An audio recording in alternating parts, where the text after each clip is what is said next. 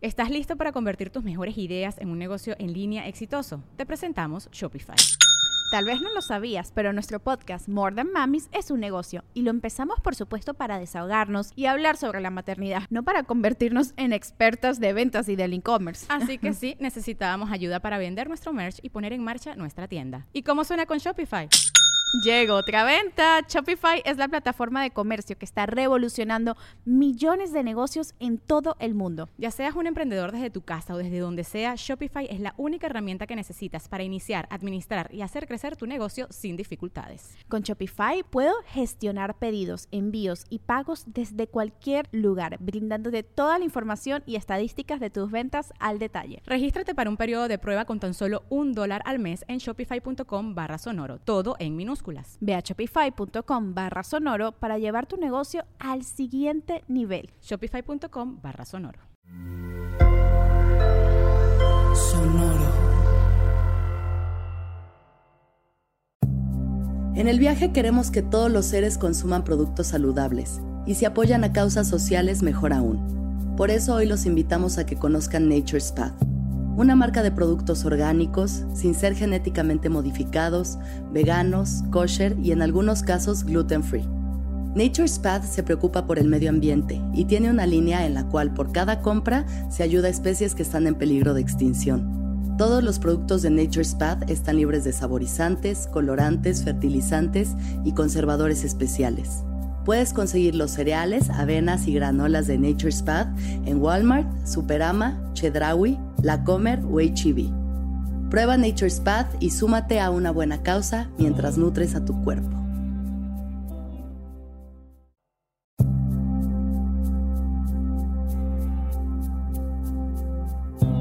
Soy Alexis de Anda. Estás escuchando El Viaje.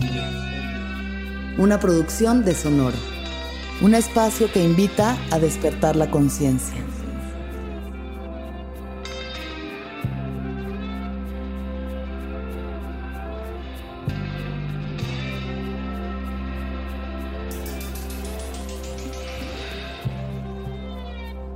Hola, yo soy Homeotermo. ¿Qué? Homeotermo.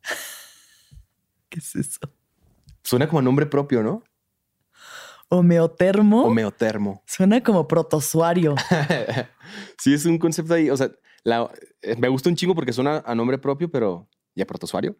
Pero es como me, gusta que me eh, ponen en el sitio así primitivo de que, güey, soy un mamífero y homeotermo, pues así. Genero calor a través de. Del... ¿Eso significa homeotermo? Ajá. ¿Qué es, homeo? ¿Homeo qué es? De, de, de, hombre. ajá. Y termo de temperatura. Eres un hombre caliente, entonces. Eso es lo que acabas de decirnos. Ajá. Pero lo que me gusta es que es una cualidad de los mamíferos. Ok. Y considerarme mamífero me pone en donde les tengo que estar, pues.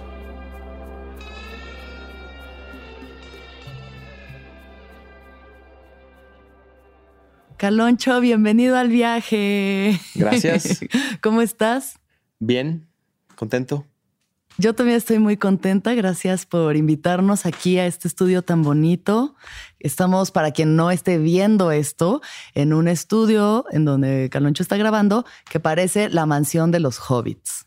Es un lugar muy bonito. En es un lugar especial, de acuerdo. Un lugar Qué bueno que pudieron caer. Muchas gracias por invitarnos y por, por aceptar la invitación al viaje. Y vamos a empezar con esto. Entonces, Cuéntame qué es lo que más te gustaba hacer cuando tenías entre 6 y 7 años de edad. Entre 6 y 7, dibujar. Dibujar. Sí, recuerdo mucho dibujar y andar en bicicleta. Eh, dibujaba mucho Monster Trucks. Ok. sí. Me gustaban esas Monster Trucks. Ajá. Y andaba en bicicleta. Este, es de lo que más me acuerdo de toda mi infancia, andar en bici. Andar en bicicleta. Ajá. Esa era la sensación. ¿La música no era todavía parte de tu vida ahí? No creo, de hecho creo que ni escuchaba, o sea, no recuerdo música que escuchara a esa edad. Ok, nada. Referencias de tus papás escuchando algo. Tal vez Cricri. Cricri. Claro, ¿cómo no? Tenía una colección de discos de Cricri que son cientos de rolas las que tiene, entonces eran varios discos. Y recuerdo también como unos discos de cuentos de Peter Pan. Así. lo que escuchaba, pues, como. Eso, Ajá. sí, bueno, eso está yo creo que en la psique de muchos de los niños. Entre los 70s, 80s y 90s nos tocó. Qué loco, ¿No? ¿no? Qué trascendental. El Qué responsabilidad hacer música para niños. Qué importante, o sea, ser la persona que, que nos grabó en la psique. ¿Dónde va la A, la E, la I, la O y la U? Sí, sí, sí. Nos enseñó. Cierto. Oye, eh, ¿tú creciste en Tijuana? En Ciudad Obregón, Sonora. En Ciudad Bueno, Obregón, Sonora. Nací en, en Obregón, Sonora. Ajá. Y luego, muy chico, como a los 4 o 5, me fui a Guadalajara. Ok. Y luego de vuelta a Hermosillo. Ajá. Y luego de vuelta a Guadalajara. En ningún momento estuviste en Tijuana, eso me lo saqué yo de quién sabe No, dónde. Tijuana sí no. Me gusta un chingo, pero Ya. no. Oye, ¿y cómo fue crecer en tu núcleo familiar? ¿Con qué creencias creciste? ¿Cómo eran tus papás? ¿Cómo fue para ti crecer? Pues creo que mi análisis es más bien como desde mi perspectiva actual. No sé si me explico. Ok. O que hoy día digo que a todo dar son mis papás. Me caen muy bien. Mi, mi padre y madre me caen a todo dar. No sé, igual te refieres como si era como lo que pasa mucho en México, ¿no? Estos sitios católicos que nadie ejerce, ni vas a misa ni nada, pero si te preguntan, pues es medio como la es- espiritualidad que seguía a la familia. Ok. Eh, nunca me sentí Católico identificado. laxo. Ándale, pues, supongo que la gran mayoría es así, ¿no? Algunos más. Pues hay unos mucho este- más eh, intensos en Eso su sí lo veo. fe, ¿no? O sea, hay de todo y gente que cree más en los dogmas, pero de que están, están, ¿no? Como yo eh, viendo así como casas de los amigos eh, en, en el barrio donde yo crecí, pues era más o menos la misma onda, pues. Pero sí, gente considero buena onda. Mi jefa es psicóloga, entonces, no sé, he tenido muy buenas conversaciones con ella. Y tal vez algo de eso como que sembró ahí en, en sus hijos y la manera en la que vemos y actuamos. No sé, posiblemente. ¿Cómo podrías decir que ves y actúas en el mundo? Refiriéndome a esto como hay algo que me interesa mucho del comportamiento humano. Ajá. No soy especialista ni estudié eso, ¿no? Pero así me encanta, me encanta tratar de encontrar patrones o a veces hasta leer un poquito al respecto y así. ¿De dónde viene la manera en la que nos comportamos? ¿De dónde vienen algunas palabras que mencionamos o prácticas o mitos en los que creemos colectivamente? Así como eso se me hace bien interesante. Desde el trip así primitivo, me gusta mucho. Sí. Y eso es algo que ha permeado para ti en la forma en la que te manejas en el mundo. O sea, el ver cómo funcionan los patrones es algo que observas en los demás, pero lo observas supongo que principalmente en ti mismo, ¿no? También, O sí. no tanto. O observas más afuera o hacia adentro. No sé si, si queda. Ah, ok, es una buena pregunta. Em, creo que ambas. Creo que un poco de ambas. Ok. Bueno, entonces creces en un núcleo familiar normal, mexicano. eh, Sí, o sea, mis, mis jefes son una pareja que es estable y siguen sí, juntos. Siguen juntos. Tengo dos hermanos, yo soy el del medio. Este. ¿Cómo es ser el hermano del medio para ti? Pues bien perro, o sea, no tengo otra, otra perspectiva, pero yo creo que está chingón porque no tienes ninguna responsabilidad así, no tienes la responsabilidad de ser el primogénito ni el chiquito que muchas veces es el, el que recibe más atención por ser el menor y así. ¿no? Claro, el sándwich, el, el- es que generalmente los del medio pues tienen esa cuestión de ser el sándwich, que Sí. para bien pues es eso, no tienes la responsabilidad, pero para mal a veces se sienten invisibles. Pero a mí me gusta eso, me gusta como no ser protagonista. Qué raro, Caloncho. Ya sé, ya sé, ya sé. Ok, te gusta no protagonizar, o sea, me gusta estar como en la periferia, me gusta estar, me gusta pertenecer, sí. pero que no caiga en mí la responsabilidad de tener que cargar una conversación o cargar un show. Pues eso está Ajá. muy raro No, no te otra vez. Eso, eso he tenido que asumirlo. Ajá, ajá. Pero sí, me, me gusta estar, pero no con el foco. Ok. ¿Tú tenías en tu infancia alguna idea de lo que querías ser cuando fueras grande? A lo largo de los años, sí, no, o sea, recuerdo que yo quería ser astronauta, como muchos morros. Este, también quería ser diseñador de carros, por eso dibujaba Monster Los Trucks. Monster Trucks, Ajá. También quería ser arquitecto después de eso. Todo el tiempo dibujaba como... Dibujaba mucho. Y tenía unos, unos tíos queridísimos con los que pasaba los veranos en Chihuahua y e- ellos son arquitectos, entonces pues me la pasaba ahí con ellos y veía que se dedicaban y así. Yo como que siempre supe que iba a ser arquitecto. Ok. ¿Y, y en qué momento eso cambió? Ni siquiera estudié arquitectura, yo estudié relaciones internacionales. Ajá. No sé por qué, la neta, o sea, hay algo, hay algo de eso. Hay como un perfil ahí que que de repente reconozco en lo que estudié, pero mm, como que no sé por qué cambié de parecer en esa etapa de decisiones trascendentales tras la prepa como a los 18. Ok, cuando tenías que escoger carrera. a todo mundo le pasa, yo creo. ¿no? Estamos muy, muy morros para. Y querías, tú querías ser arquitecto. Había arquitectos entonces, pero tú querías ser arquitecto y de pronto dijiste, no, no, me voy a ir por relaciones internacionales. Sí. ¿Te dio miedo? Ahora no sé si eso. Pero es una época de como rebeldía también, ¿no? De que de repente ni, ni te haces caso a ti, es así como, Nel, lo que dije no. Sí, a mí, me, o sea, a mí me pasó en cuanto, digamos, en esa cuestión de salir de la prepa y yo siempre quise ser actriz y como que vengo, o sea, siempre he querido ser actriz. Y eh, cuando salí de la prepa dije, no, voy a estudiar diseño textil. Y antes de entrar a la escuela dije, no, yo quiero ser actriz y pues ya estudié actuación. Ah, Pero bueno, creo que fue como por otro lado. ¿Y por qué relaciones internacionales entonces? Pues yo creo que es como lo que vi afín a ese momento. Eh, tal vez ni siquiera tenía noción real de qué se trataba. Sí, claro, seguro. sí. Sí. Pero sonaba interesante, pues. Al final vi como el plan de estudios era muchísima historia y tenías que, en el programa en el que yo estaba, que también eso es algo, fue como de las variables que más consideré para estudiarlo, es que mm, llevaba un idioma y me tenía que ir de intercambio sí o sí un año. Entonces dije, ah, bien, ese programa me gusta. Ok. Y no sé, tenía como este lado, este perfil de humanidades, tal vez relacionándolo a lo que te decía como de mi jefa y así. Como que hay algo de humanidades en, mi, interés. En tu interés. ¿Y cómo te fue estudiando relaciones internacionales? Terminé como a la mitad, dije, Nel, ya estuvo, ya estuvo bueno, pero este mm, ahí sí me dio miedo empezar otra vez. Dije, tal vez debería ser arquitecto. Voy a regresar unos dos, tres años. arquitectura. Sí, sí, sí. Y no me revalidaban nada. Entonces dije, no, no, no, pues qué flojera estudiar más, más tiempo. Yo ya quería acabar, ¿no?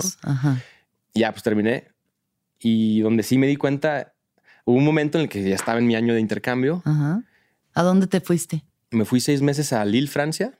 Ok y seis meses a Montreal, ambos francófonos porque el idioma que estudié en la universidad es francés. Ok. Y estando en Francia, estuve solo. En Francia estuve solo y no me lo digo como víctima, pero eso, eso es solo, la primera solo, vez. Solo, solo. absolutamente así. Nunca había estado en algo tan fuerte en mi vida, ¿no? Siempre estaba o con mis hermanos o en casa de mis padres, pero ya no vivían con mis papás en ese momento.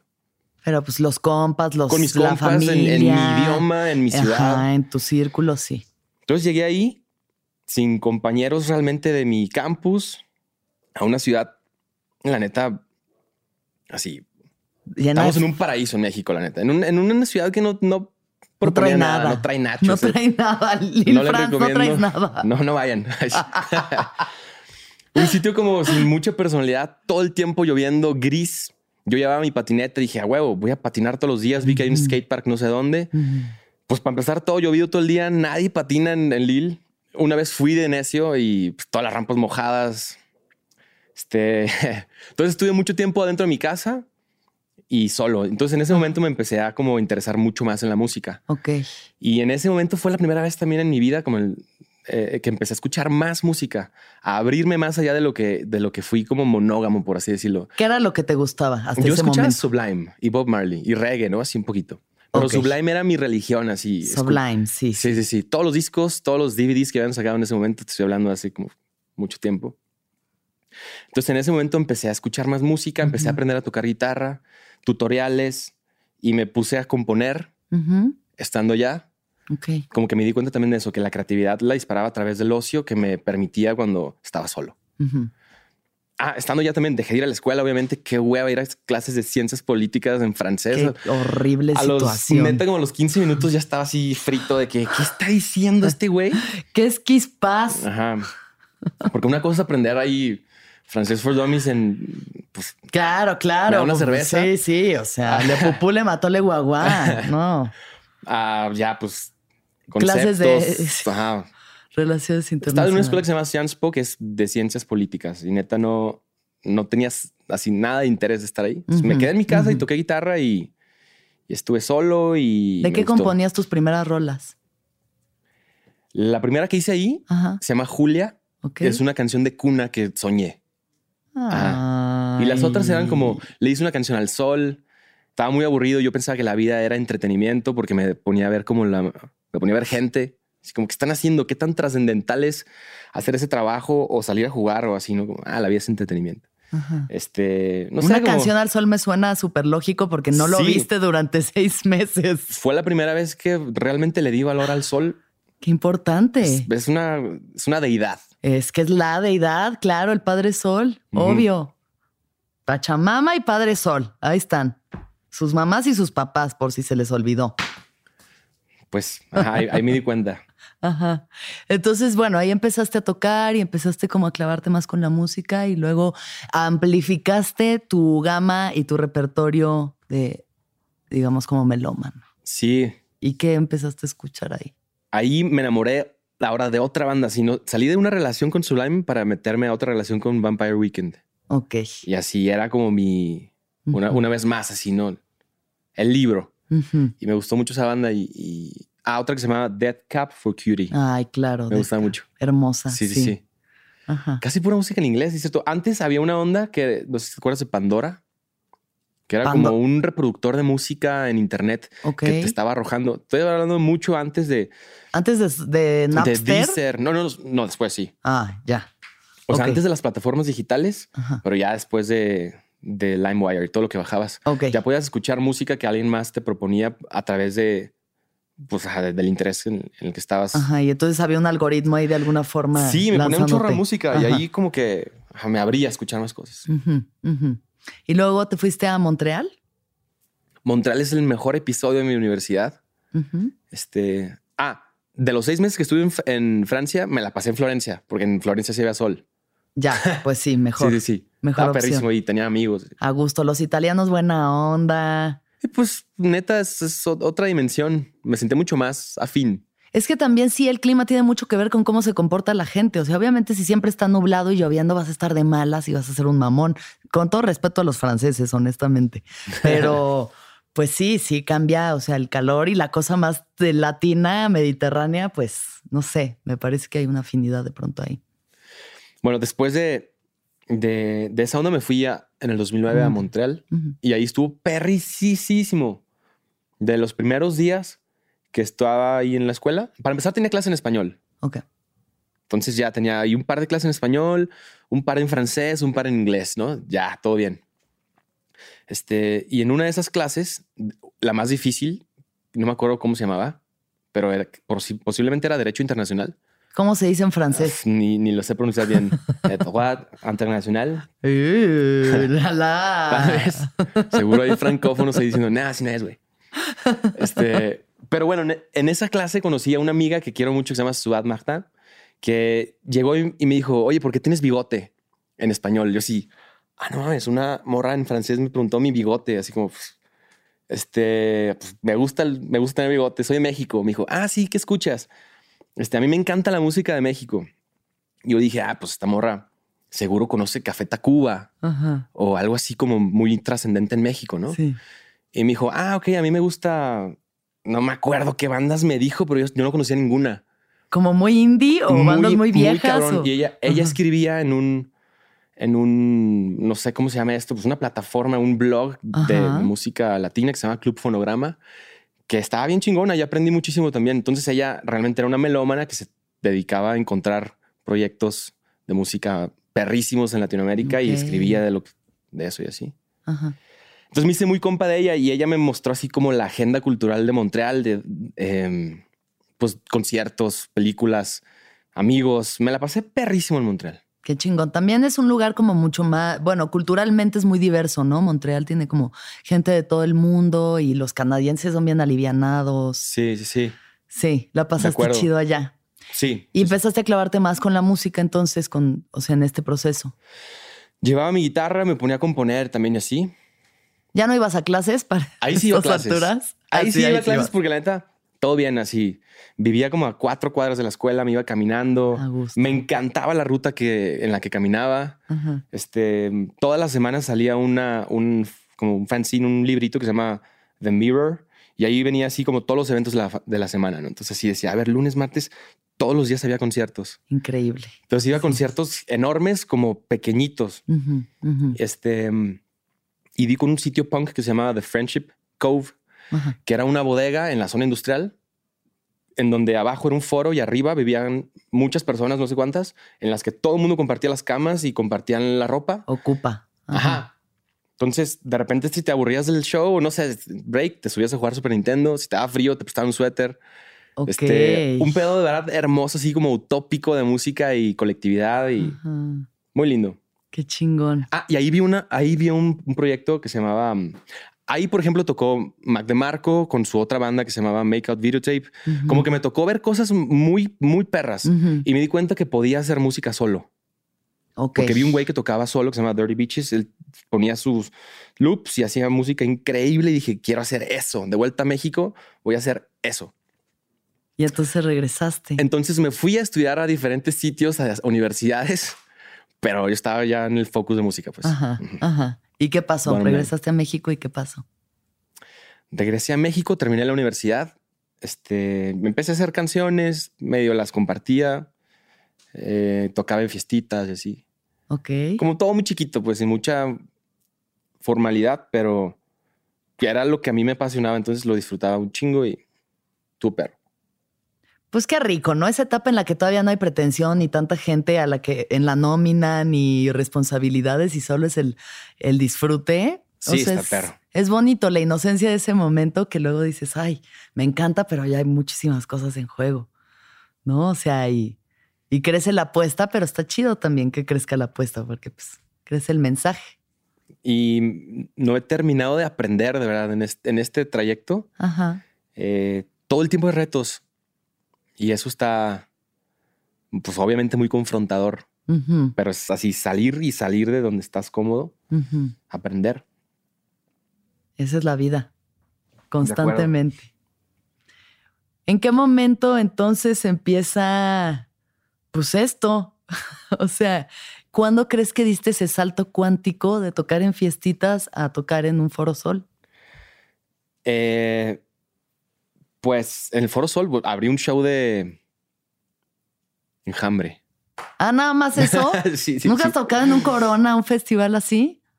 En, el Corona no. Pero bueno, he tocado en festivalotes, sí. O sea, tocar ante cientos de. Ah, eso sí me ha pasado en el Zócalo. Y miles y miles de personas. Sí, sí, sí. Y desde el principio, porque nos invitaban a festivales chidos también.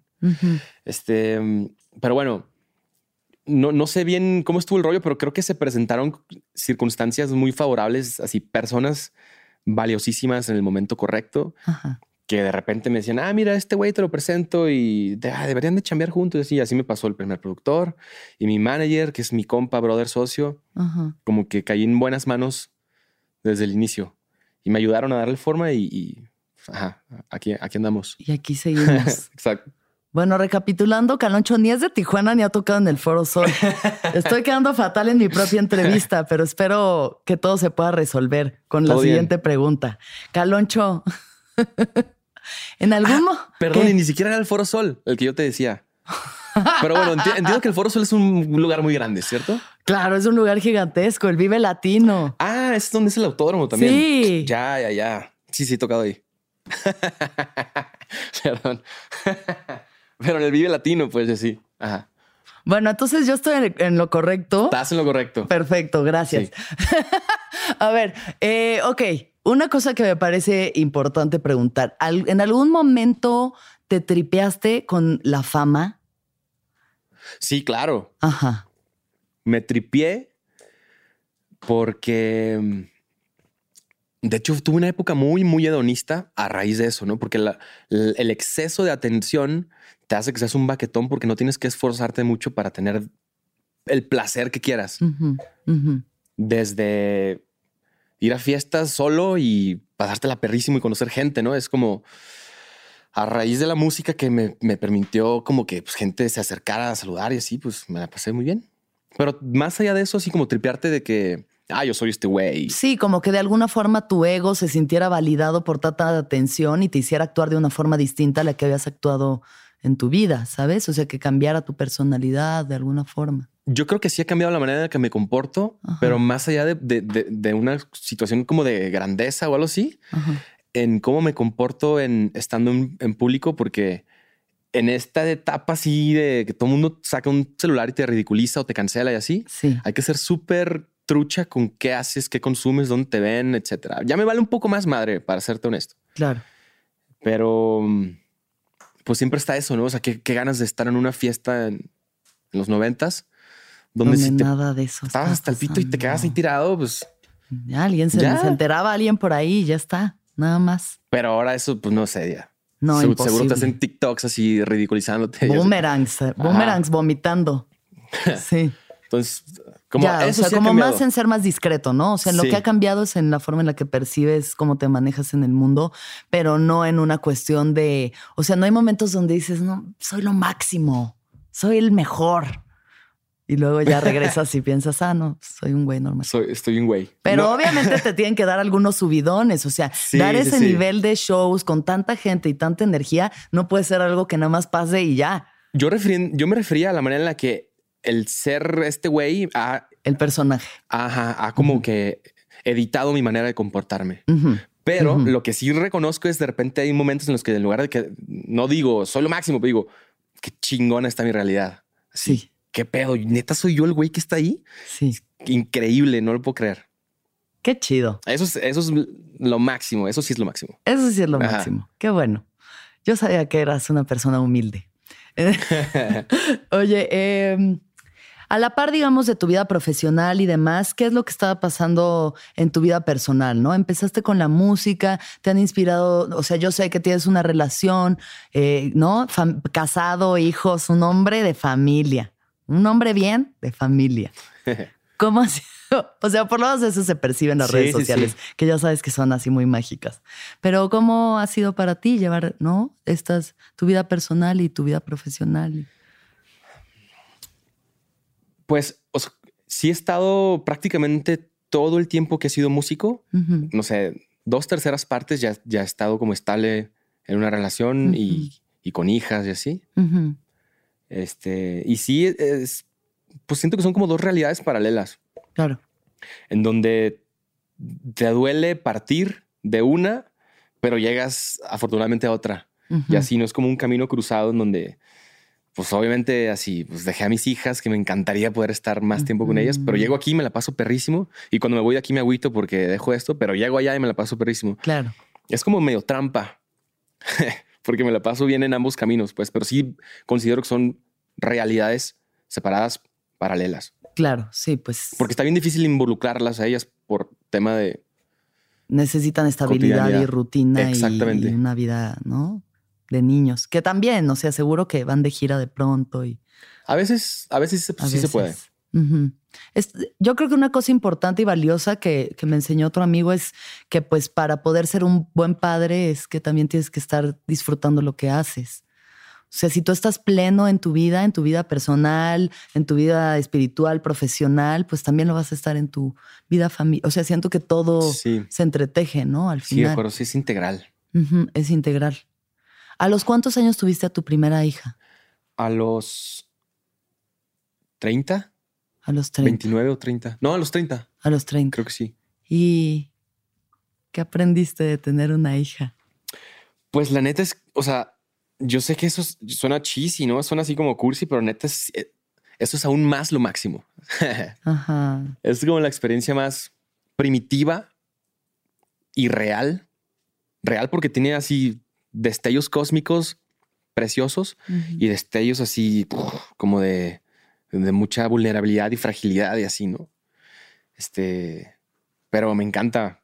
Es, un amor. Eh, ahí entendí más bien que la programación de la vida sí es el amor. Ok, a ver. A raíz de eso. de eso. Y así como datos bien fáciles, ¿no? Porque el amor es la programación de la vida? Porque al final permite eh, química entre personas para que se reproduzcan y a través del mismo cariño poder gestarlo y a través del mismo cariño o amor poder mantener con vida a una persona que no, no lo puede lograr solo, ¿no? Entre cariño y habilidades sociales. Sí, qué bonito. Qué bonita, o sea, esa es como la manera, pues justo más bella de, de procrear, que al final yo creo que la pulsión Porque a veces el amor siento que tiene una carga tan pesada como palabra y como concepto, pero la vida, ¿sabes? O sea, la vida es tenaz y la vida va a atravesarlo. Es que yo creo que es lo mismo. Ahí lo tengo, mira. Ahí hay, para quien no vea, un corazón que dice vida encima. Es como un, este, un feedback, una retroalimentación así preciosa, constructiva, positiva que se alimenta. Sí, es el poder, o sea, sí, pues la naturaleza, ¿no? Que es la vida así diciendo, aquí estoy, presente y amorosa, pero desde esa pulsión solo de ser vital, vital. Vital. sí. Y a la vez, una vez más, así como haciendo alusión a la naturaleza, que puede ser destructiva y así terrible y tenaz. y real. Como tener un hijo. Exacto, sí, sí. McDonald's se está transformando en el mundo anime de McDonald's y te trae la nueva Savory Chili McDonald's Sauce. Los mejores sabores se unen en esta legendaria salsa para que tus 10-piece chicken wack papitas y Sprite se conviertan en un meal ultra poderoso. Desbloquea un manga con tu meal y disfruta de un corto de anime cada semana. Solo en McDonald's. baba ¡Go! En McDonald's participantes por tiempo limitado hasta agotar existencias. ¿Sientes que han surgido miedos nuevos desde que eres padre? Sí, claro. Afortunadamente, o sea, no sé, pues como el trip de desde accidentes hasta eh, no estar haciendo lo correcto en su formación, hasta que alguien le haga daño emocionalmente o físicamente fuera de casa, ¿no? En la escuela y así. Claro, sí. Sí, hasta me pone así como... Sí, eso, eso me Nada más de pensarlo me duele, me explico, sí. Claro, sí. ¿Y cómo actúas tú ante esos miedos? Pues, ¿para qué pienso en eso de entrada? Claro. bueno, ahorita por la pregunta. Sí, sí, sí, Pero cuando estoy en eso, es que, a ver, güey, tranquilos, que estás haciendo escenarios que, no, no son. Sí, catastróficos. exacto. Totalmente. Oye, Caloncho, cuéntame un poco sobre tu, tu viaje de conciencia, tal cual. O sea, ¿cómo sientes que ¿Sientes que has tenido momentos de despertar? ¿Sientes que has tenido momentos en los que has dicho, wow, la vida no es lo que pensaba que era, es algo más grande, es más inabarcable? Creo que sí. Por ejemplo, uno de esos fue ser papá, en donde llegué a este trip de la, vida, del amor y la vitalidad de la que hablábamos. Este, también en algún momento, sí, bueno, sé que en, qué momento fue exactamente, ¿no? Pero antes de irme a una gira a Sudamérica en el 2015, eh, antes de tomar un vuelo, dije, a ver, voy a comprar un libro para, para leer algo en el viaje y así, ¿no? Y me compré uno así de pura, no sé por qué, lo escogí a este, como de, no es nada muy especial, ¿no? Pero es un libro que está bien chingón y se lo recomiendo, se llama El arte de la felicidad, que es una entrevista al Dalai Lama. Ok. Y más allá de que de que me haya dado como una nueva manera de ver la vida, más bien fue como que, wow, esto es la vida, sí, qué chingón. Porque es desde la perspectiva como científica y, de datos duros de la psiquiatría, este güey pregunta cosas a un vato eh, espiritual, ¿no? Que es un, ser hermoso. Sí. Y además en, como con, con, todo el conocimiento de una de las, de las, o tal vez creo que es la primera, no sé, posiblemente no, pero es de las primeras eh, como corrientes filosóficas espirituales que es el budismo, ¿no? Claro. Y leer la manera así con, ejemplos muy claros, ¿no? Así de, este, ¿qué piensas de los enemigos, señor Dalai Lama? Así como, bueno, los enemigos son un gran maestro porque así, en ese momento dije, a ver, a ver, cómo está muy elevado esto, ¿no? ¿Cómo un enemigo va a ser tu maestro? Estoy, estoy, hablando de un ejemplo de ese libro. Sí, está bien, sí.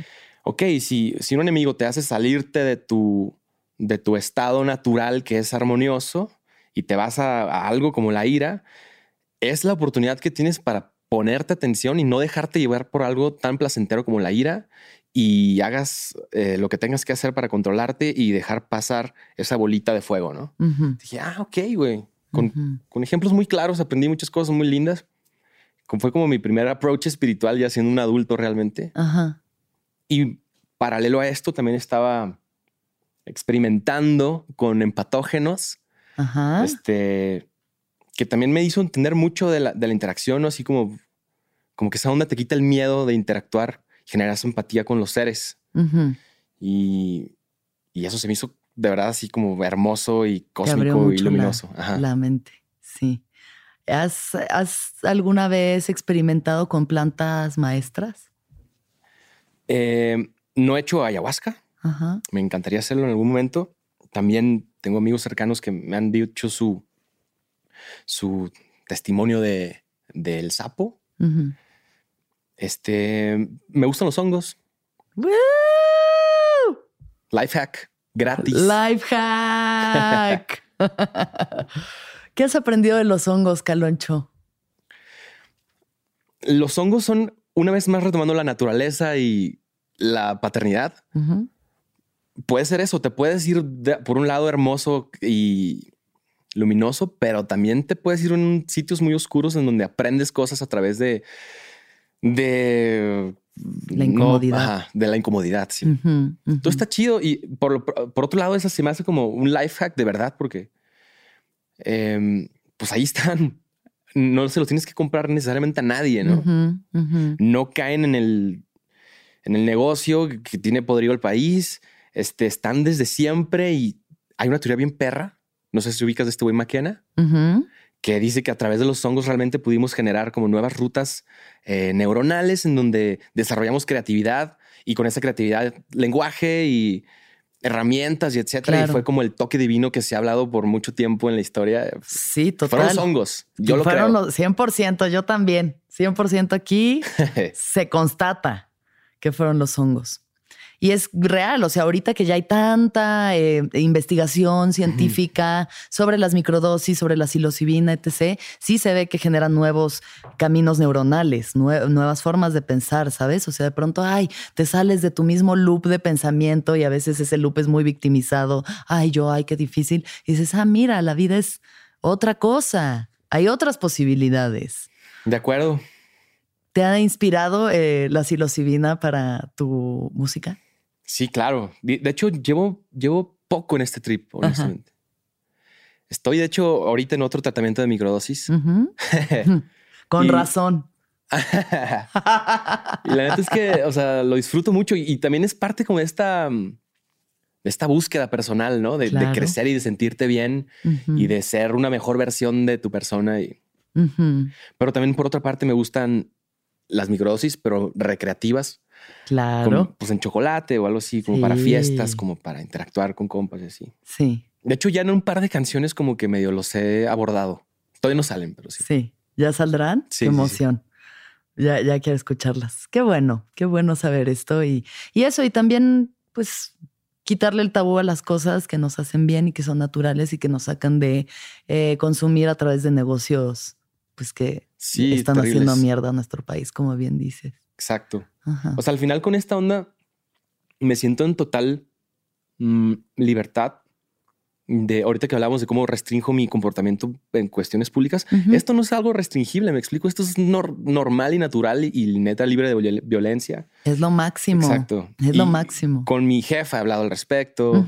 No es tabú, pues. Eso se me hace algo bellísimo el hongo también. Totalmente. Como que encontré una entidad así demasiado perfecta que no entiendo cómo, si la tenía tan cerca durante tanto tiempo, no, no había. Pero tus compas así en Guadalajara no iban y de que, ay, vámonos a comer unos champis. Sí, desde la prepa, o sea, pero también mis amigos como más eh, osadas en cuestiones así de fiesta, etcétera, como pues lo hacían recreativamente se pusieron unos maltripsotes que dije, Nel, yo no quiero comer hongos así. Pero es que también, pues, hay que, hay que llegar listo, ¿no? Hay que llegar listo. Bueno, igual todo eso sirve y de todo aprendes porque también las cuestiones en las que entras en un mal viaje, por así llamarle mal viaje, hay aprendizaje. O sea, es tan noble la planta que te enseña a través de momentos de mucha incomodidad. Creo que yo acabo de decir lo que pensaba hace, hace mucho tiempo, así como decía, mal trips, así no. Pero al final si no tienes la capacidad de darte cuenta que eso fue aprendizaje es porque estás muy, pues, estamos muy morros. Claro, pues tienes 16 años y no entiendes nada de la vida, estás nada más escuchando Sublime sin parar en, tu patineta. Sí, sí. ¿No? Pero conforme más creces y más, ajá, como que expandes tu conciencia a través de este tipo de, de plantas, le sacas mayor provecho, porque ya tienes la madurez, o sea, ya tienes como algo en que sostenerlo, ¿sabes? Tu aprendizaje.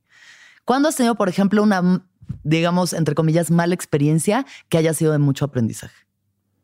Mala experiencia de mucho aprendizaje, seguro tengo esas. Pero te refieres como a un, a un trip así. Sí, sí, como un trip duro. Un trip difícil. Ajá. Eh, no, creo que no, ¿eh? Ay. Así mal tripsote no. O sea, sí me pasó una vez que estaba en el contexto equivocado y, me... no, ya me ha pasado, sí, recientemente también. Salí en un festival porque fui a ver una banda y de regreso sentí como que era así algo tenebrosísimo. Decía, ¿qué es esa música? Ah, ¿qué onda con la gente? La iluminación toda roja. Me sentí súper incómodo, pero, pero no, no tan allá como para volverme, para tripearme mal, pues fue una cuestión más bien física. Claro, como de, ay, no, esto ya está... Sí, vámonos. esto es demasiado, vámonos a otro a mi bunkercito con mis amigos. Sí. Exacto. Bueno, entonces no estuvo tan mal. Sí, no, pero estoy tratando de recordar, más allá de esto, como situaciones en las que neta dices, fuck, ¿en qué momento cae aquí? Qué bruto, pero... Ajá, que te caiga un 20 así de que, ay, claro. ¿No? No sé, no te sabría decir en este momento. Bueno, no importa. Eh, estábamos hablando antes de empezar la, grabación un poco sobre el, cannabis. Eh, ¿Y cuál ha sido tu relación con, el cannabis? Por ejemplo, ahí sí estuve en mal trips, en malos trips. Hubo una época en la que me gustaba, mm, o sea, disfrutaba y siento que me hacía bien. Era una medicina que me, me hacía creativo. No sé, pues interactuaba mucho con la música y me ponía a hacer cosas. Era productivo. Pero de repente sentí como que más bien me empezó a ciclar en pensamientos eh, que, me, que, me, agotaban. Terminaba cansadísimo después de fumar. Entonces ya dejé de fumar. Entras en esos túneles de pensamiento que no paran, ¿no? Como medio paranoicos. Sí. Ajá. Sí, sí. Por el mismo dije, no, pues para qué, güey. Y por otro lado, tengo un compa que me dice, güey, es que estás, estás evitando, ajá, estás. Hay otra palabra muy similar. Evadiendo. Evadiendo. Ajá. Estás evadiendo algo, güey deberías hacerlo así. Siéntate, fuma. Para chequearlo en serio hasta que lo resuelvas. Yo digo, no necesariamente. No es que no haya fumado en 16 años. De repente regresa esa, ese romanticismo y decir, ah, qué rico huele. Yo era muy feliz con esto, a ver. Y Nel, así después de un rato, no, ¿para qué lo hice otra vez? No. Ah. Entonces, sí, más bien es algo que tal vez no, ya no somos químicamente compatibles. Sí. Y ya lo dejé. Está chido, súper. Qué bueno también, o sea, es hay que saber agradecer las relaciones bonitas y dejarlas ir cuando es un momento, ¿no? De acuerdo. Y de pronto dices, ay, me acuerdo de esa, era tan bonita esa María, pero ya. Em, a ver, ahorita estás entonces haciendo un disco nuevo. Me gustaría saber qué temas estás explorando en, en esto que estás haciendo ahorita. Este nuevo disco quería que fuera como más sencillo, más ligero, más... Mm, más cómodo, mm, más pleno, más luminoso, pero no por eso superfluo. O sea, me gusta ahí dejar como huevitos de, pensamientos que creo son valiosos, ¿no? Este, vengo de un disco en el que pues, fue como pre-pandémico, pandémico, que estaba medio densito.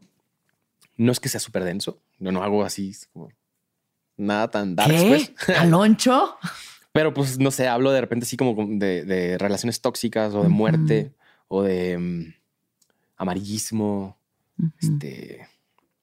No me la estaba pasando tan chido. Entonces ahorita quiero así todo lo contrario. Quiero estar bien contento con el proceso de, de hacer el disco, de grabarlo, de mostrarlo. Sí. Desde la ligereza. Ya fue mucha densidad, como que ya pasó esa purga tan intensa de, la pandemia, ¿no? Y todo el mundo andamos en eso. Creo que ya Sí, sí, a lo que sigue. ¿Qué sientes, por ejemplo, de trabajar con tanta gente? O sea, estar siempre rodeado de tanta gente es algo que disfrutas, te cuesta trabajo. O sea, ¿cómo vives ese día a día como de tantas responsabilidades y, demás? Pues no me siento así como tan, tan responsable, así de que, o sea, sí responsable, pero eh, lo disfruto un chingo. Disfruto mucho hasta hacer esto, aunque me da miedo un poco. Ajá. Pues antes de que vinieran dije, ay, chale, güey ¿qué voy a decir? Ah, como que siempre me da este, me da un poquito justo antes de como de nervios, en donde también siempre dice, ¿por qué digo que sí? A tantas cosas. Pero al final son cosas que enriquecen. Totalmente. Y está chido. Sí. No, no me malinterpretes. Estoy bien feliz de estar No, yo sé que estás feliz de que ya me equivoqué varias veces con tu vida. Yo sé que estás gozando. Yo me la estoy pasando increíble. Y eso sí, me gustan muchísimo. Yo también. Ah, bueno. Me gustan más los equipos así breves. En cortito, poca gente, más tranqui, sí. De repente sí que videoclips o cosas así en una bodega con güeyes pintando el fondo de colores y como 17 funciones, así que, ay, güey, eso me gusta tanto. Ya. Bueno, qué bueno que estamos así en cortito. Eh, cuéntame un poco tu vínculo hacia la naturaleza, porque esta, igual, otra cosa que estábamos hablando antes de empezar a grabar era como esta cuestión de ir hacia el vegetarianismo, veganismo, ¿no? Entonces esto es algo que siempre lo has tenido. ¿Cuándo lo agarraste? ¿Qué onda con tu viaje con tu alimentación? Es ahí donde hay destellos de este perfil humanista que decidió estudiar relaciones internacionales, posiblemente. Porque vincular mi proyecto de música a una causa medioambiental es lo más inter, o más bien, es lo más relacionado a mi carrera. Nunca ejercí nada. De hecho, aprendí, se me fue así. Pero eso es parte de un perfil. La naturaleza siempre, siempre ha estado ahí, como en todos. Todo el mundo se siente cómodo en la naturaleza. Sí, totalmente. Digo, depende en qué sitio, ¿no? Si estás en medio de un río, pues es incomodísimo. Pero estás así como neta en la contemplación, en un bosquecito, en la playa, lo que sea, te sientes muy bien. Como aquí, que estamos hasta, eh, aunque estemos en la ciudad, estamos en el bosque y cambia la energía inmediatamente entrar acá. la manera en que escuchas es 100% distinta y eso es algo que a mí me causa mucho confort. La manera en que se escucha en la playa o en el bosque. Entonces como que siempre ha estado ahí y la onda de, de tomar decisiones de consumo como lo de ser vegetariano o, más bien comer eh, a base de plantas, tienen que ver con, muchas variables, ¿no? Es una cuestión integral desde empatía animal, eh, medio ambiente, sobre todo, o sea, empatía animal y medio ambiente, y, la conservación del medio ambiente, o sea, lo, voy a decir de alguna manera muy fatalista, ¿no? Pero mm. más allá de, una onda de que, ah, es por ayudar a la naturaleza, es, es una cuestión mucho más egoísta que deberíamos de tener todos, considero, pues. Porque una vez que se acaben las condiciones vitales para nosotros, pues ahí quedó, ¿no? Y todo tiene que ver con, con decisiones de consumo. Entonces está bien fácil, es súper fácil, nada más hay que poner atención a qué, qué estamos comiendo. Sí, pero bueno, a la gente, o sea, es, es un cambio de conciencia que es no siempre es, no es que no sea fácil, solamente que, pues qué rico echarse sus taquitos al pastor o la ah, hamburguesa. es otro tema. ¿No? Y es algo que yo trato de compartir. Ajá. No estoy sacrificando placer. Para nada. O sea, yo como muy chingón. Sabroso, veggie, chingón. SBC es mi trip. Hashtag. Ajá, de verdad. Sí. Eh, en donde estoy mostrando que realmente no hay mucho que sacrificar. Puedes comer delicioso sin, sin tener tanto impacto. totalmente. A veces lo que duele también es mucho como tradiciones o cuestiones culturales, ¿no? Pero se pueden editar. La, cultura es un hongo, no deja de mutar. Ahora que mute para que sea sostenible también. Totalmente, sí, estoy de acuerdo. Eh, esto que involucra los hábitos y el cambio de hábitos, ¿qué otros hábitos has cambiado, modificado a partir de estos cambios de conciencia? Este es el que más me ha costado la verdad. La comida. Sí, claro, son tres veces al día en donde a un lado tienes un güey así comiendo algo de tu formación eh, carnista y dices, güey, obviamente se me antoja, pero a ver, estos son mis ideales, prefiero ser congruente. Em, bueno, bueno, así como alimentando ese fueguito de medio ambiente, pues em, tengo el trip este de, salir de casa como si fueras de campamento.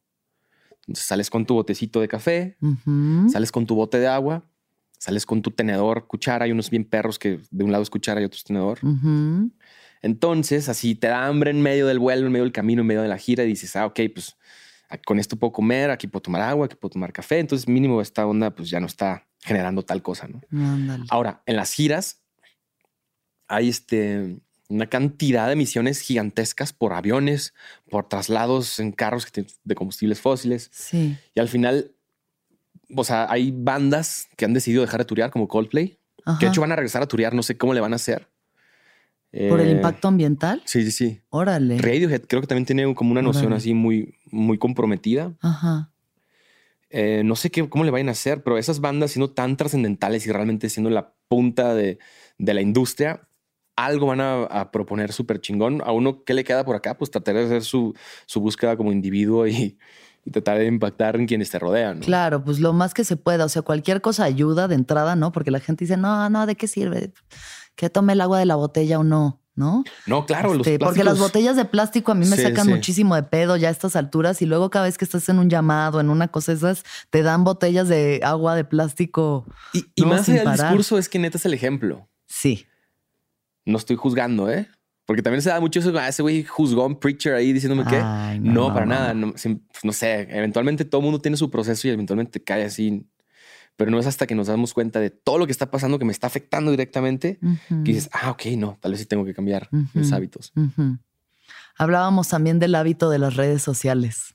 Ush, es, la única cosa a la que soy adicto al teléfono. Cuéntame. Y me siento mal de decirlo, pero hay que reconocerlo para poderlo cambiar. Pues claro, obvio. Hola, soy Caloncho y soy adicto a las redes sociales. Damn sí. Ya lo dije yo por ti. Sigo siendo eh, adicto. Creo que llevo como dos años en esto. Ajá. Te, provoca angustia, o sea, es algo que te, hace sufrir esta adicción, te, te provoca eso. Me hace sufrir, pero obviamente cuando estás ahí, pues te da placer. Claro. Son los estímulos mejor diseñados de la historia. Y es una herramienta de consumo. Entonces, me siento súper incongruente también. Ok. Eh, escuché un podcast contigo en donde recomiendas el hábitos atómicos. Dije, güey, voy a leer ese libro y voy a proponerme dejar el hábito del teléfono y sustituirlo, reemplazarlo por el del ejercicio. Ok. No lo pude lograr al grado que ya está a punto de terminar el libro y digo, ¿para qué lo, para qué lo leo? Si no estoy poniendo en práctica todo lo que tengo que hacer para dejar de o sea, yo digo que igual puedes ser un poco más noble contigo mismo y no juzgarte tan duramente cuando ni has acabado el libro. O sea, darte chance, pero. Me faltan neta como 50 páginas, o sea, casi lo. Bueno, ya casi, pero bueno, entiendo que es difícil y luego uno cuando está justo en trayectos, en aeropuertos y así, pues claro que vas a estar ahí viendo el celular, pero sí hay que saber que la mejor forma de quitarte esa cosa de las manos es ocupándolas en otra cosa. Porque de verdad esto de no, no lo voy a ver, no es verdad, o sea, eso no va a pasar a menos de que lo encierres en una caja fuerte y neta no lo toques. Ahí están muy buenos tips, la neta. Ajá. Porque sí abordan, dado que es un libro nuevo, una edición nueva. Sí. Abordan hábitos malos como el uso del teléfono. Entonces te dan exactamente lo que tienes que hacer. no dejes el celular cerca de tu cuarto, cerca de tu cama. Y eso no lo hago. Y porque es justo en esos momentos de ocio previos a dormir donde estás así pendejeando durísimo. Ahí ¿Qué te gusta ver? ¿Dónde te, dónde estás y el hoyo negro en el que te metes. ¿Alguna vez viste el dilema de las redes sociales? El documental. La, ajá, The Social Dilemma. Sí, sí, sí. Sí, ese. Sí, sí. En ese momento dije, ya sí, se acabó y quité Instagram de mi teléfono. Dije, güey, ya no tengo Instagram, es donde más desperdicio tiempo. Y estuve un mes sin Instagram en el teléfono y me hice adicto a Marketplace. A comprar cosas. No, ni siquiera las compraba. Nada más ver. Ajá, nada más ver cuánto cuestan las cosas que me parecían interesantes. es lo más absurdo, pero este, siempre así, mi morra siempre me decía como, güey, ya duérmete así, porque estás viendo trocas una vez más. este, ahí está ese temita también desde niño de las trocas. Y me gustan las camionetas, me gustan los, algunos carros. Esto va eh, en contra de algunos ideales también. Claro. Pero bueno, me gusta ver cuánto cuestan las cosas y de repente comprarme uno y así. Y he comprado también. Y ya luego Marketplace lo dejaste y regresaste a Instagram. Sí, Sí, sí, sí. Una vez que satisfaces esa onda, dices, güey, a ver, ya compraste lo que estuviste buscando. Ya, güey, déjalo. ya. Y ya lo dejé. Pero este, siempre hay algo, o sea, cualquier persona le pasa. Te sales de Instagram, te metes a WhatsApp. Sí, ya, Facebook, o sea, lo que sea, Twitter. Em, es como. stories de WhatsApp. Ya viendo stories de WhatsApp desesperado así. Eso es lo que algo. leer el shampoo cuando estás en el baño o algo así, ¿no? De que, güey, ¿qué, ¿qué, leo así? De lo más absurdo. Ajá, ajá. Este. Pues sí, justo así me pasé. ¿Y el ejercicio entonces ese te falta? El ejercicio me falta, pero sí. Tiene que ser divertido. Hago, ando en bicicleta un chingo todavía. Y, pero no es lo mismo. Tengo que hacer otro tipo de ejercicio que. Bueno, esperemos que lo encuentres. Aquí se te mandarán buenas vibras para que sueltes el celular y agarres las pesas. Ni se me antoja, ¿me explico? Qué huevo. Y dentro de todo esto, ¿en dónde quedó la arquitectura? No sé, qué buena pregunta. O sea, obviamente es algo que, que disfruto un chingo cuando llego a un sitio que es eh, armonioso, ¿no? Sí. Este es el ejemplo. Y esta es una loquera arquitectónica. Sí, sí, sí, es una locura el lugar en el que estamos. Pero ve qué chingón se escucha. Lo máximo. O sea, aquí quiero vivir yo. O sea, es como un, es un silencio, pero no está lleno de reverberación. La reverberación a mí me, me, causa desconfort. Mm. Cuando está seco así, es algo delicioso. Se, se antoja así de currucarte, dormirte en donde sea, en el tapete, así. Eh, Pero bueno, no sé dónde está la arquitectura. Ya, la dejaste ahí. El dibujo también, o sea, porque al final igual el dibujo era el primer impulso antes de la arquitectura, ¿no? Cierto. Ajá. Pero tampoco dibujo tanto. Pues mira, igual y agarra un lápiz y suelta el celular. Exactamente. Justo. Ya, te había llegado también como esta frase que parece redundante, pero no lo es, que es escribir requiere de escritura. Y yo estoy en eso al final, ¿no? Escribir canciones. Claro. Entonces me encanta como el acto romántico de agarrar un, objeto y, trazarlo. Y al final terminas escribiendo canciones en el celular. Pues. Claro, de vuelta. Está bien cabrón, es una máquina demasiado bien diseñada. Sí, ya estamos bien, bien pegados ahí. O sea, ya nos ganó, nos obtuvo. Mm. ¿Qué sucede o qué haces cuando estás en un bloqueo creativo, cuando no está fluyendo y no sabes qué hacer? Eso me pasó este año o más bien a finales de este año. En la pandemia fui cero productivo, hice muy pocas canciones, muy reales, porque salían así como solas, pero muy poco creativo. Entonces me di cuenta que estaba medio podridón ahí, medio apagado en esa flama. Y lo que hice fue pedir ayuda a mis amigos o mis colegas. Y el año lo empecé así. Me habló un compa, hoy mi compa ni lo conocía el vato. En enero me dijo un güey que se llama Kurt, que es un músico, compositor. Güey, estoy en Mazatlán, renté un depa, vente a componer, güey. Y aquí te quedas, tripeamos en la playa. Y dije, ah, va, vámonos. Así, agarré el carro, me fui. Hicimos un chorro de canciones. Me encantó la experiencia de abrirme a poder conocer procesos de mentes afines, aterrizar en colaboración. Y, y eso es como la fórmula que he estado aplicando este año buscar a, buscar a muchos amigos. Apoyarse de los otros, ¿no? Qué importante. Yo creo que eso es una cosa que se está aprendiendo más a través de este trip de la pandemia, pero sí, justo de pasar de igual y hacer tú tu rola solo, loops, ¿no? De lo que iniciaste a de pronto decir, ah, me ayudo de los demás. Aprovechar el talento cercano. Tanto talento que hay en nuestro México, de verdad, bendito sea. Gracias a todos por su música. Y este año de neta ha estado, por eso me ha encantado. Antes de empezar a platicar aquí, pues estaba diciendo que el, 2021 fue así como increíble para mí por la cantidad de experiencias que he tenido relacionadas a la construcción de canciones, aprendizaje, torreado con muchos amigos músicos. El disco que voy a empezar, estoy empezando a grabar, a mí me gusta un chingo, la neta, se ha disfrutado desde la construcción de las canciones tanto eh, ando bien mormado, es que tengo gripa. No, estás bien. Según yo así hablabas. No. otra cosa que no sé de Calocho. ¿Cuál ha sido una banda o una experiencia musical que te haya volado la cabeza? Uno de esos conciertos que digas. Una banda, experiencia musical. Uno de ellos fue bueno, muchos de ellos fueron en, en Montreal. Vi a este güey que te decía que era Dirty Beaches, que tocaba solo. Entonces, eso me dio como, me empoderó, ¿no? Así decir, yo lo puedo hacer. No debo de depender de ningún otro güey para coordinarme a, los ensayos, porque siempre queda. Cuando alguien no tiene realmente un interés y es ese drive, no llegan a tiempo, no se esfuerzan, no sé, ¿no? Mm. Las bandas son un milagro. O sea, por eso creo que tantos proyectos solistas. Sí, sí, sí, hay que meterle compromiso. Ese fue uno. También allá había Yo la tengo. Mm, qué chido.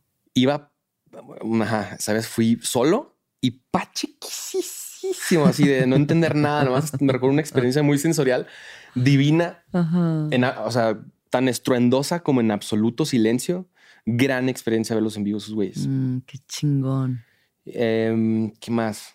Hace poquito vi a Sublime por primera vez en mi vida. ¿Por primera vez? Órale. Es que el, cantante, el, former cantante, se murió en el 97. Ajá. Entonces después el bajista y el baterista hicieron otra banda y después sacaron otra banda que se llama Sublime with Rome, que es otro vato que canta muy cabrón. Ok. Y vi a Sublime with Rome. Pero cantan canciones de ellos y cantan canciones de Sublime. Y neta, sí, mi, ejemplo es como que llené un vaso a través de dos décadas y apenas le hicieron así, se desbordó así. Me la pasé increíble. Creo que nunca había gozado tanto un concierto, pero es por la, construcción, del anhelo y la idealización de estos güeyes que ahí se desbordó. Pues. Ay, qué bonito, qué chingón. Oye, pues muchas gracias, Caloncho, por compartirnos un ratito y un poco de tu viaje de vida. De entrada, ¿hay algo más que quieras compartirnos? Porque me faltan unas preguntas muy puntuales. Creo que no. ¿Estás chido? ¿Te la pasaste bien? Sí, claro. Aunque no sepa muchas cosas de tu vida. Pero todo bien, ¿no? Sí, claro, perfecto. Em, ok, primera pregunta. ¿Cuándo fue la última vez que lloraste? Este. Recientemente. No, no es algo como que lo tenga así muy reprimido. Pero no me acuerdo con qué situación. Posiblemente hoy. Posiblemente. Casi lloro ahorita que estaba diciendo lo de imaginarme a mis hijas en una situación vulnerable, por ejemplo. Hace ratito, entonces. ¿Qué es lo que más feliz te hace? ¿Qué me hace muy feliz? Estar en paz. ¿Qué es lo más importante para ti? Creo que sí le doy mucho valor a, disfrutar el tiempo. Y no, la verdad es que creo que no me la paso tan, o sea, no me la paso mal, aún en situaciones no tan favorables, pues. Esa era una pregunta que te iba a hacer y no te hice antes. ¿En algún momento te la pasas mal? Porque tienes cara de que siempre te lo estás pasando bien. O sea, no es como que esté, yo creo que no lo estoy haciendo a un lado, simplemente es como, también hay placer en, el dolor, ¿no? Hay placer en la nostalgia, hay placer en el llanto, hay placer... Y de pronto puede ser peligroso, hay gente que se cicla ahí. Claro. Ay, qué rico llorar. Sí.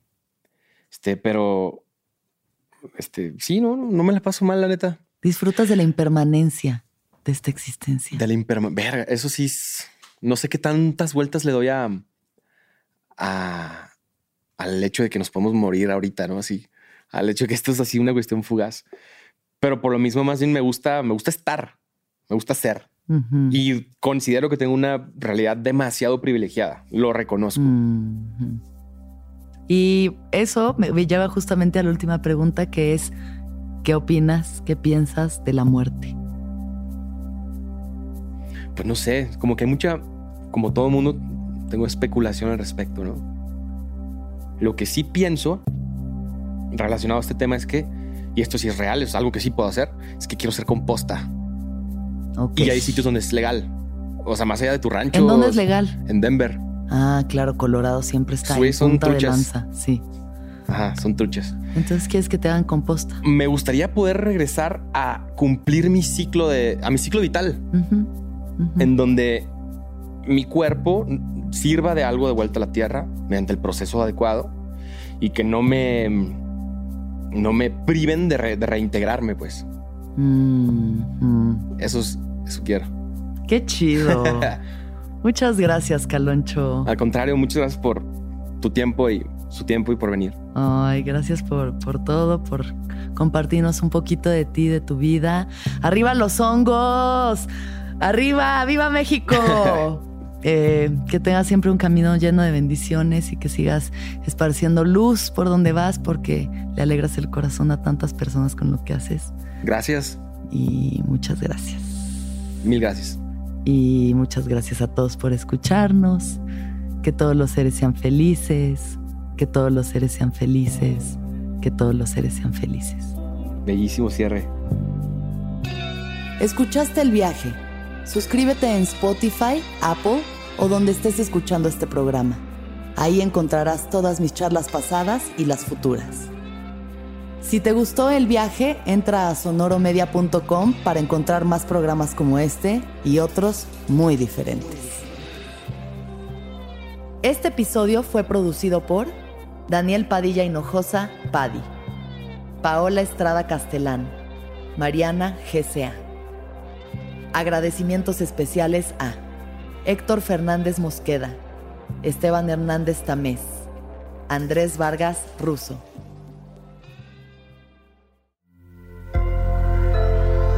Sonoro.